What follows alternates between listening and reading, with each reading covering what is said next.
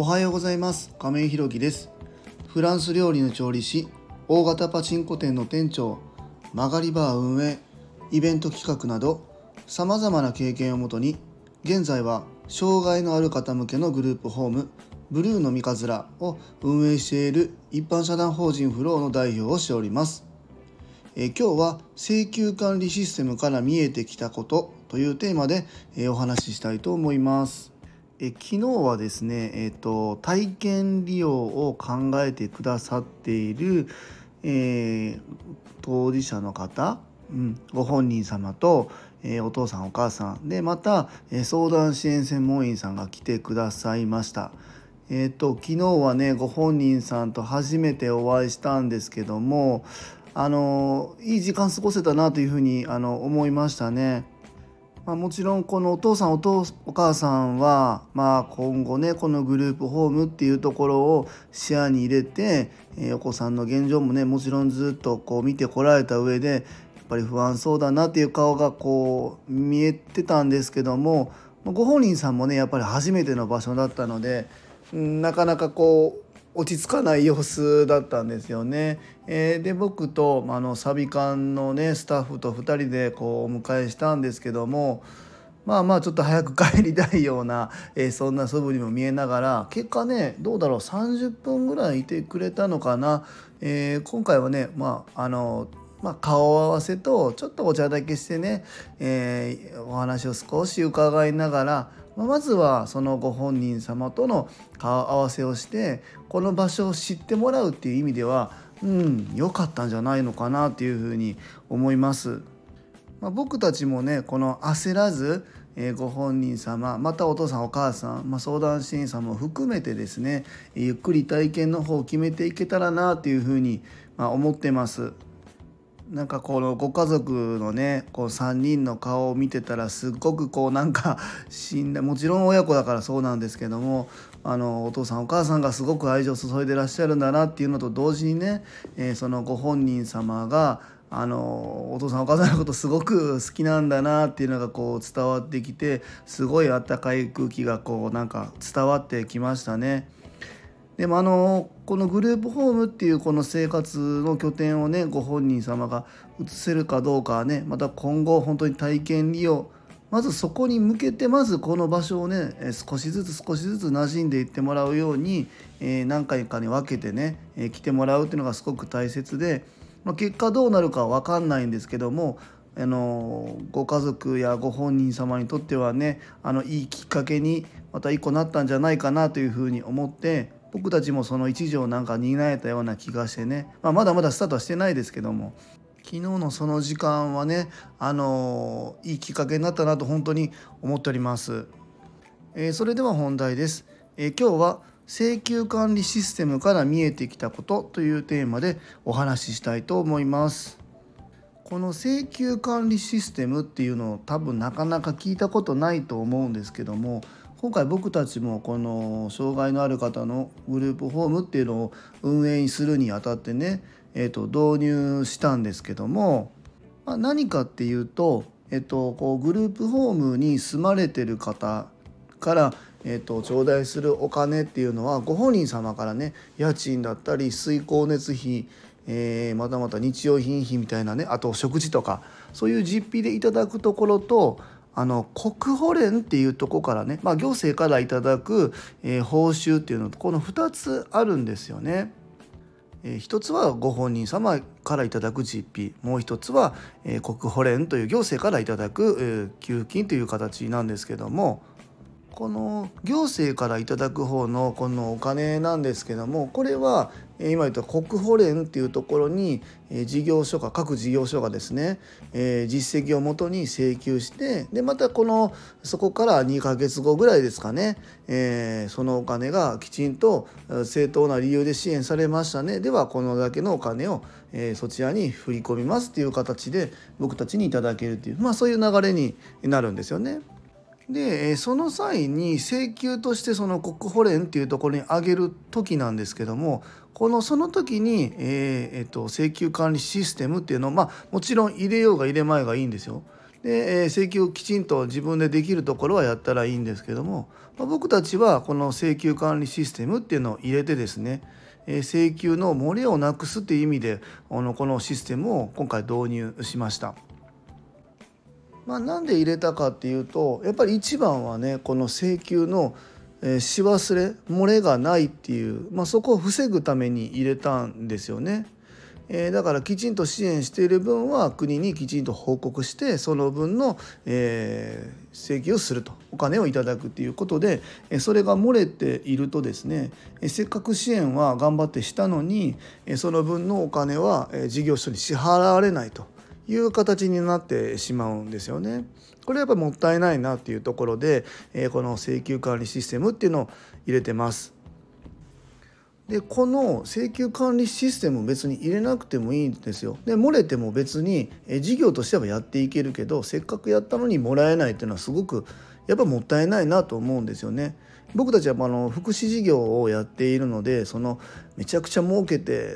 なんかすごくいい暮らししてやるぜみたいなのは 全然そんなのはないんですけどもやっぱり支援した分はきちんとお金を、えもらってですねそれをやっぱりスタッフに還元していくっていうことでうちに住んでる利用者様入居者様の生活の質を向上するっていうそこにつながると思うんですよね。やっぱりスタッフの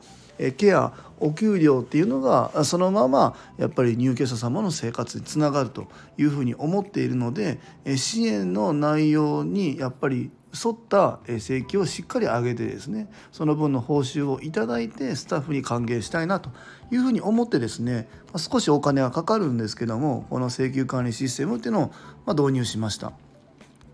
でねまあ昨日ぐらいから入力はし始めてるんですけども、まあ、画面なんか見ながらねやってるとあなんか加算って言ってこの、まあ、普通に支援、まあすえー、入居者さんが朝からまあ夜寝て、まあ、お食事とか間でしてねでその間まあ夜もまあ自分たちがまあ巡回巡視しながら安全を確保しながら一日を終えてまた朝朝食も用意しながら、えー、日曜活動行かれる方はお見送りしたりお昼間いらっしゃる方はそのまま支援を継続する、まあ、この流れがあるんですけどもそれ以外にもねいろいろなねこう支援があるわけですよね。まあ、その障害の度合い区分だったりえー、障害の内容に合わせた支援があるんですけども、えー、その支援を行えばその分国として報酬がいただけるっていう内容なんですよね。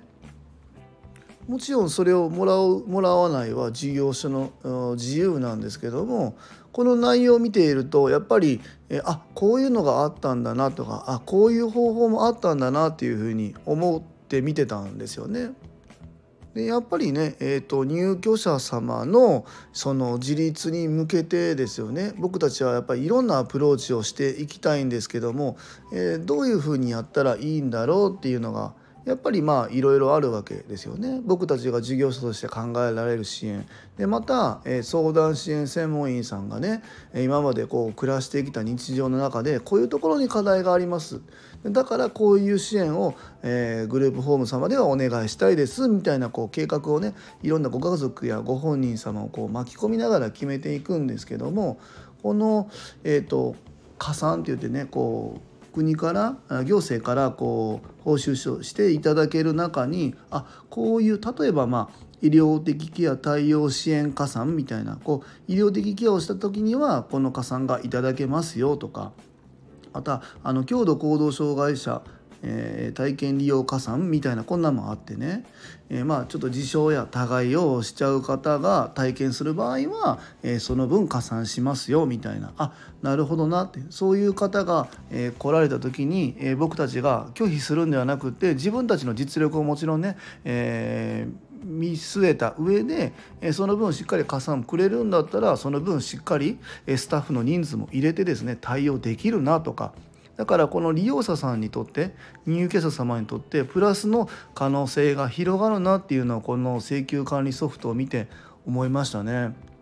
このお金報酬をもらえるのに合わせて人数を入れようじゃなくて、えー、この利用者さんにやっぱこれぐらい手厚くしたいけど、えー、とはいえ人件費かかったらすごくこう圧迫するからなかなか踏み出せないなっていうところを、えー、国としてはこうやってね報酬いただけるように、え考慮してくださってるんでここはね事業所にとってすごくありがたいなっていうふうに思いま思いましたね。でこの請求管理システムをね導入することで今までこの内容をすごく見てたんですけどもあそうかそうかこれがやっぱりあったんだなんだこの時はこういうの適用できるんだなっていうのをね改めてこの管理ソフトを見て、え、思い返してねあじゃあこの子だったらこれできるかもみたいななんか一つの可能性みたいなのが見えてきて、えー、導入してよかったなというふうに思ってます。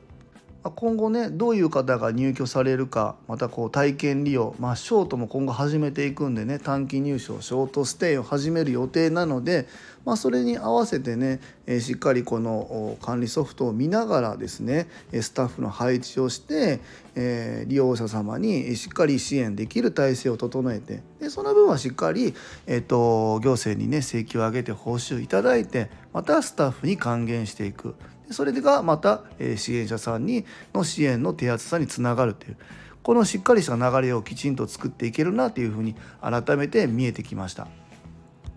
まあ、あのいろんな事業者様もしかしたらこの放送を聞いてるかもわからないんですけどもだからこの請求ソフト管理ソフトを入れた方がいいですよというそういう、えー、結論付けではないんですけども、まあ、一つの可能性としてねすごく面白い結果がこう見えたなというふうに思いました。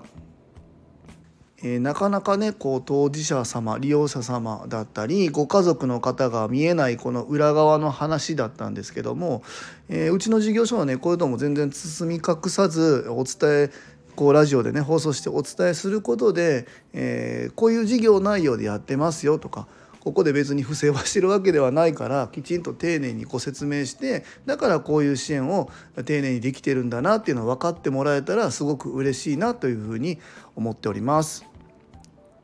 え今日は請求管理システムから見えてきたことというテーマでお話しさせていただきました